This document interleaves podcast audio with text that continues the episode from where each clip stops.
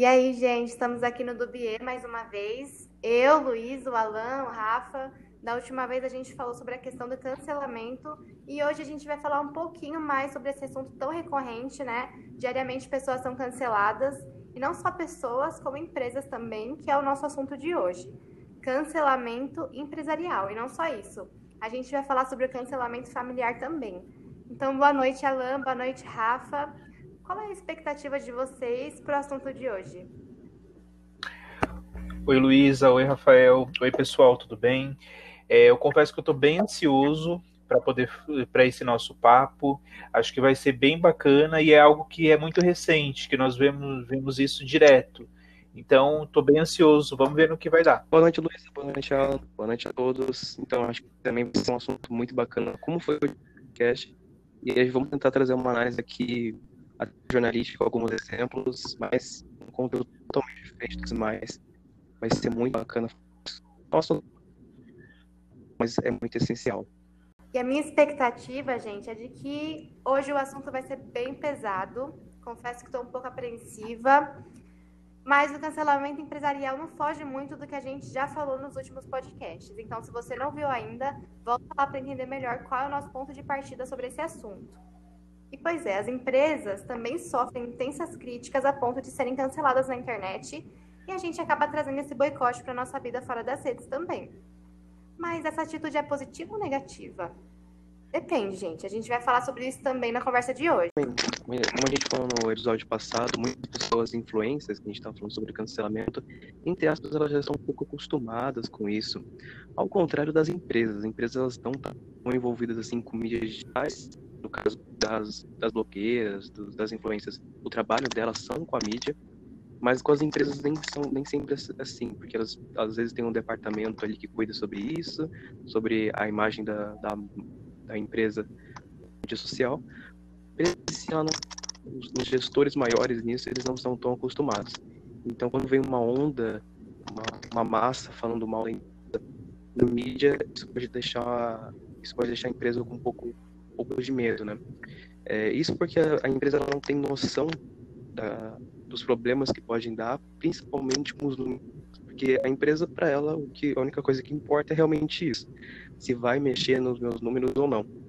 Eu posso dar um exemplo da, no caso que foi falando no podcast, que a própria Natura não teve um problema tão grande com isso. Né? Ela teve, teve o cancelamento da empresa dela, teve na nossa cabeça talvez tivesse quedas das ações, das compras, o que foi o contrário.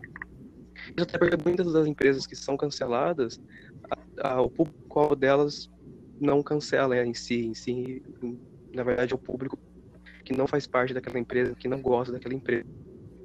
Então, é complicado para uma empresa averiguar isso, entender que o cancelamento pode ser bom para ela às vezes, porque pode dar uma mídia a mais.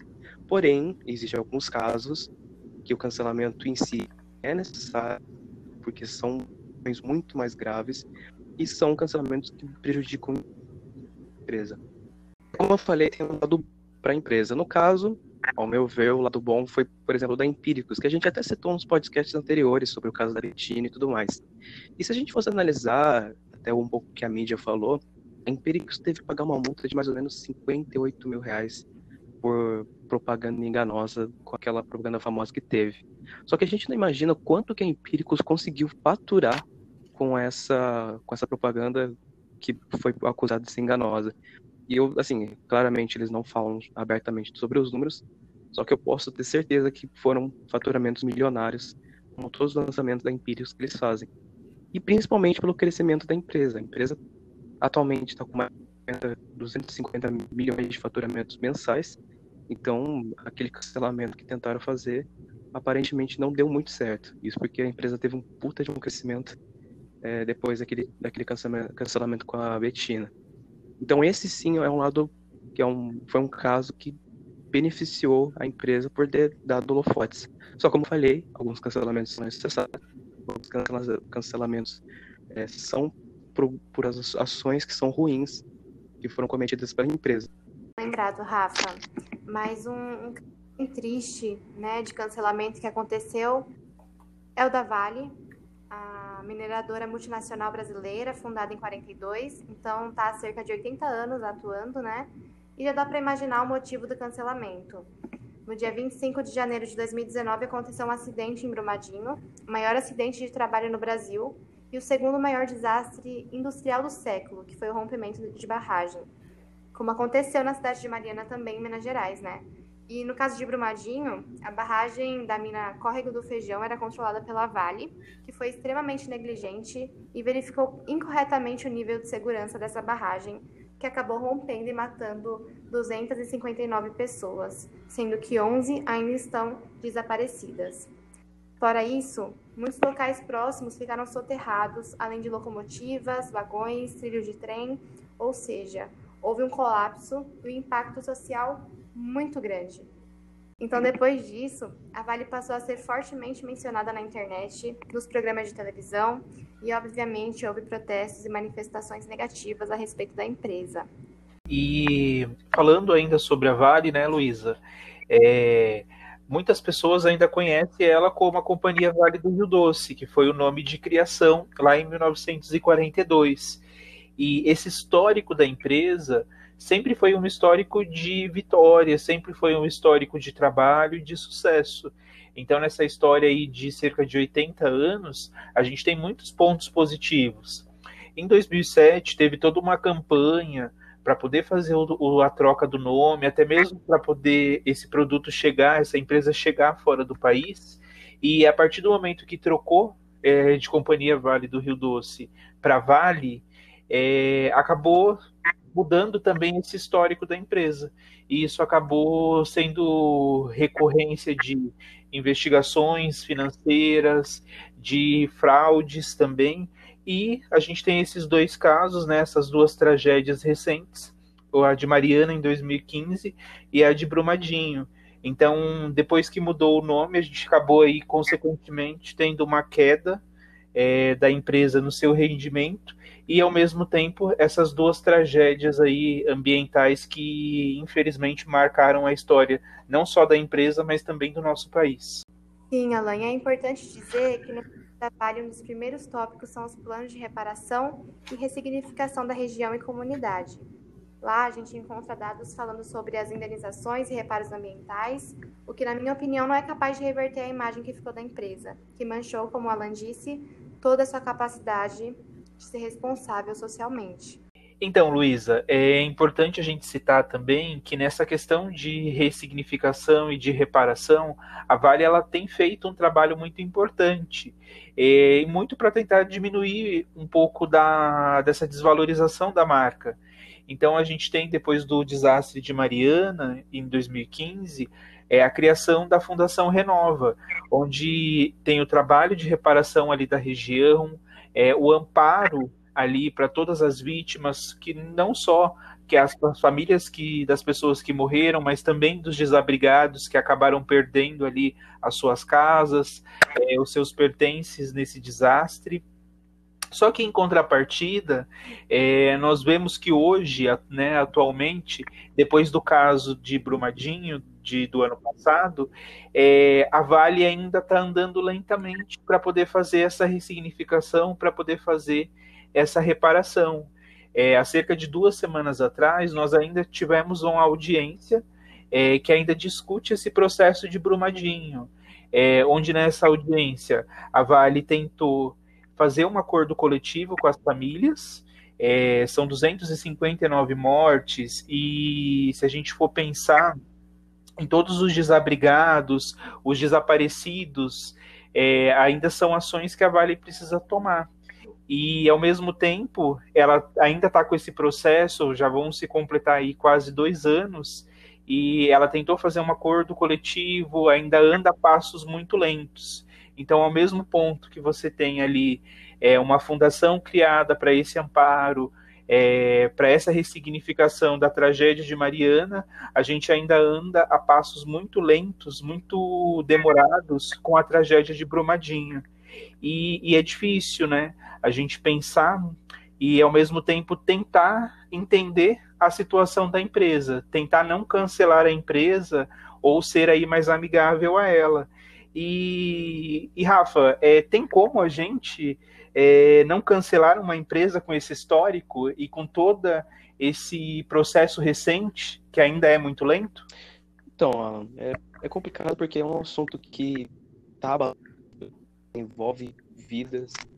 É cada a gente colocar no balanço e julgar se é essa ou não uma empresa. Claro, uma empresa tem todo o crescimento dela, ela consegue beneficiar muitas pessoas, só que realmente ela cometeu um gravíssimo erro, né? Então a gente não sabe muito se ela vai continuar com esses erros, com essa incompetência que ela teve. É, e assim, a empresa em si, como um todo, teve um grande crescimento nesses últimos anos.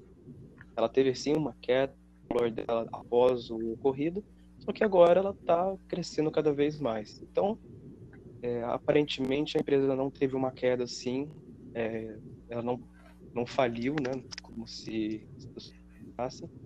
Porém, é uma coisa para a gente pensar, porque não só a Vale, mas como outras empresas podem podem podem ter esses mesmos podem ocorrer esses mesmos erros né, que cometeram. Verdade, gente. Do jeito que eles mostram no site, parece que está tudo muito encaminhado, né? Tudo muito resolvido, que as famílias estão contentes, reestruturadas, mas não é verdade. E a gente sabe bem disso e vocês pontuaram muito bem.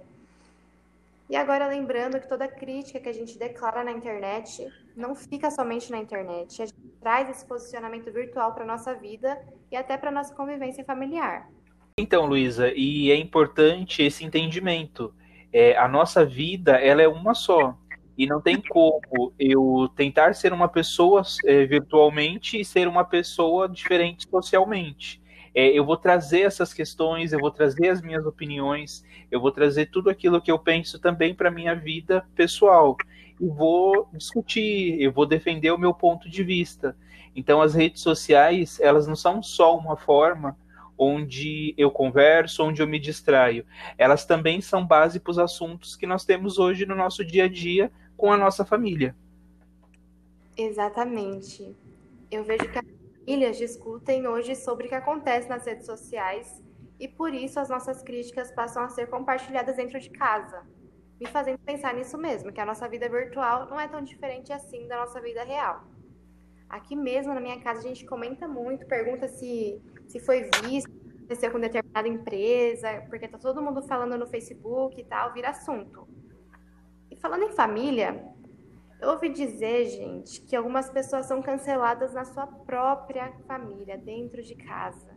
Só é engraçado, parece brincadeira, mas acontece e é muito recorrente na vida das pessoas que mais sofrem preconceitos também fora de casa, ou seja, as minorias.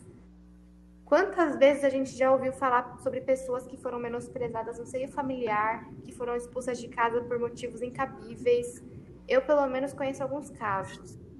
Então, nosso lar, que seria um local seguro para a gente ficar, um aconchego, passa a ser uma tortura. Né? Então, vocês conhecem algum caso desse tipo, gente? Olha, Luísa, eu conheço vários, viu? E não só de pessoas que foram canceladas, mas das pessoas que também têm o medo de ser cancelado e acabam não assumindo e acabam não expondo o seu ponto de vista, ou até mesmo acabam vivendo uma outra vida dentro da sua família, por medo de serem julgadas, por medo de serem menosprezadas. Então, essa parte do cancelamento familiar, ela traz esse dois, esses dois pontos é, o primeiro, de você ser cancelado pela sua família, por uma opinião que você deu, é, ou por um ponto de vista que você defendeu, mas também aquele medo de você guardar uma situação por não querer esse, sofrer esse julgamento e ter esse medo de ser cancelado. Então, acredito que esses dois pontos hoje eles são bem presentes nas famílias. Exatamente, Alan. Você falou tudo. Uma coisa um pensamento central que você falou é bastante marcante essa questão do é, a gente está passando agora com muito medo de errar passando um tempo um período na vida esse medo tremendo de errar e principalmente de falar e se abrir com a família. E, e poxa não só esse medo de, de você falar que você realmente é das pessoas que você convive mas para mim o que realmente é ser. Até a sua percepção de carreira, a pessoa que você quer ser, você acaba é, se acolhendo muito, ficando muito na sua, se afastando muito das pessoas que você está próxima, até por medo de, de sofrer algum, algum, tipo de preconceito é, ou sofrer algum tipo de cancelamento, como a gente está falando. É, e principalmente aqui no Brasil, né? No Brasil a gente tem essa cultura mais de, de ser uma pessoa, pessoas mais seguras, mais conservadoras, e isso pode causar algumas coisas ruins para as próximas gerações. Sim, gente, o assunto de hoje está bem pesado. Tudo isso é muito triste e injusto. Mas eu acho que a gente pode se aprofundar nessa questão do cancelamento familiar no próximo podcast. O que vocês acham? Eu acho perfeito. Também é um tema muito bom para a gente poder tratar e vai ser bem bacana conversar isso com vocês. Então tá combinado, gente. Obrigada, Alan. Obrigado, Luísa. Obrigado, Rafa. Foi muito bom conversar com vocês. Está sendo muito bom essas nossas conversas. E eu queria aproveitar também para deixar duas dicas. Uma é um livro que está me ajudando bastante nessas conversas, que é A Arte de Ter Razão, do Arthur Schopenhauer, onde ele coloca ali algumas estratégias, né, para que a gente possa conversar, para que você possa desenvolver bem os seus argumentos. E como nós falamos aí sobre essas tragédias recentes, sobre esses desastres, eles estão presentes no nosso dia a dia. Então eu tenho também a música do Djambé, Quanto Vale, onde ele traz aí essa questão social e essa crítica à empresa sobre a vida do ser humano e o lucro. Então, se vocês puderem dar uma olhada no livro, acompanhar a música, é bem bacana e agradeço aí a participação e o convite. Obrigado, Luísa. Obrigado, Rafa. Foi muito bom conversar com vocês. Está sendo muito bom essas nossas conversas. E eu queria aproveitar também para deixar duas dicas. Uma é um livro que está me ajudando bastante nessas conversas, que é A Arte de Ter Razão, do Arthur Schopenhauer, onde ele coloca ali algumas estratégias, né, para que a gente possa conversar, para que você possa desenvolver bem os seus argumentos. E como nós falamos aí sobre essas tragédias recentes, sobre esses desastres, eles estão presentes no nosso dia a dia. Então eu tenho também a música do Djambé, Quanto Vale, onde ele traz aí essa questão social e essa crítica à empresa sobre a vida do ser humano e o lucro. Então, se vocês puderem dar uma olhada no livro, acompanhar a música, é bem bacana e agradeço aí a participação e o convite. Obrigado, Luiz. Obrigado, Alan. Eu acredito que esse episódio foi sim um pouco pesado, mas é um assunto essencial para tratar. Poucas pessoas conseguem falar sobre isso. E eu bastante lembro esse episódio, que vai ser um episódio bacana. É um assunto essencial que todas as pessoas precisam ouvir. Perfeito, Rafa. E aproveite também indicação de um livro chamado Empatia, a capacidade de dar luz à dignidade humana e que mostra para a gente o quanto é importante o desenvolvimento né, dessa capacidade de se colocar no lugar do próximo e levar isso também para nossa carreira, para nossa vida profissional. Então é isso, gente. Mais do que nunca, é preciso estar atento e forte. Conto com vocês no próximo podcast. Ficamos por aqui.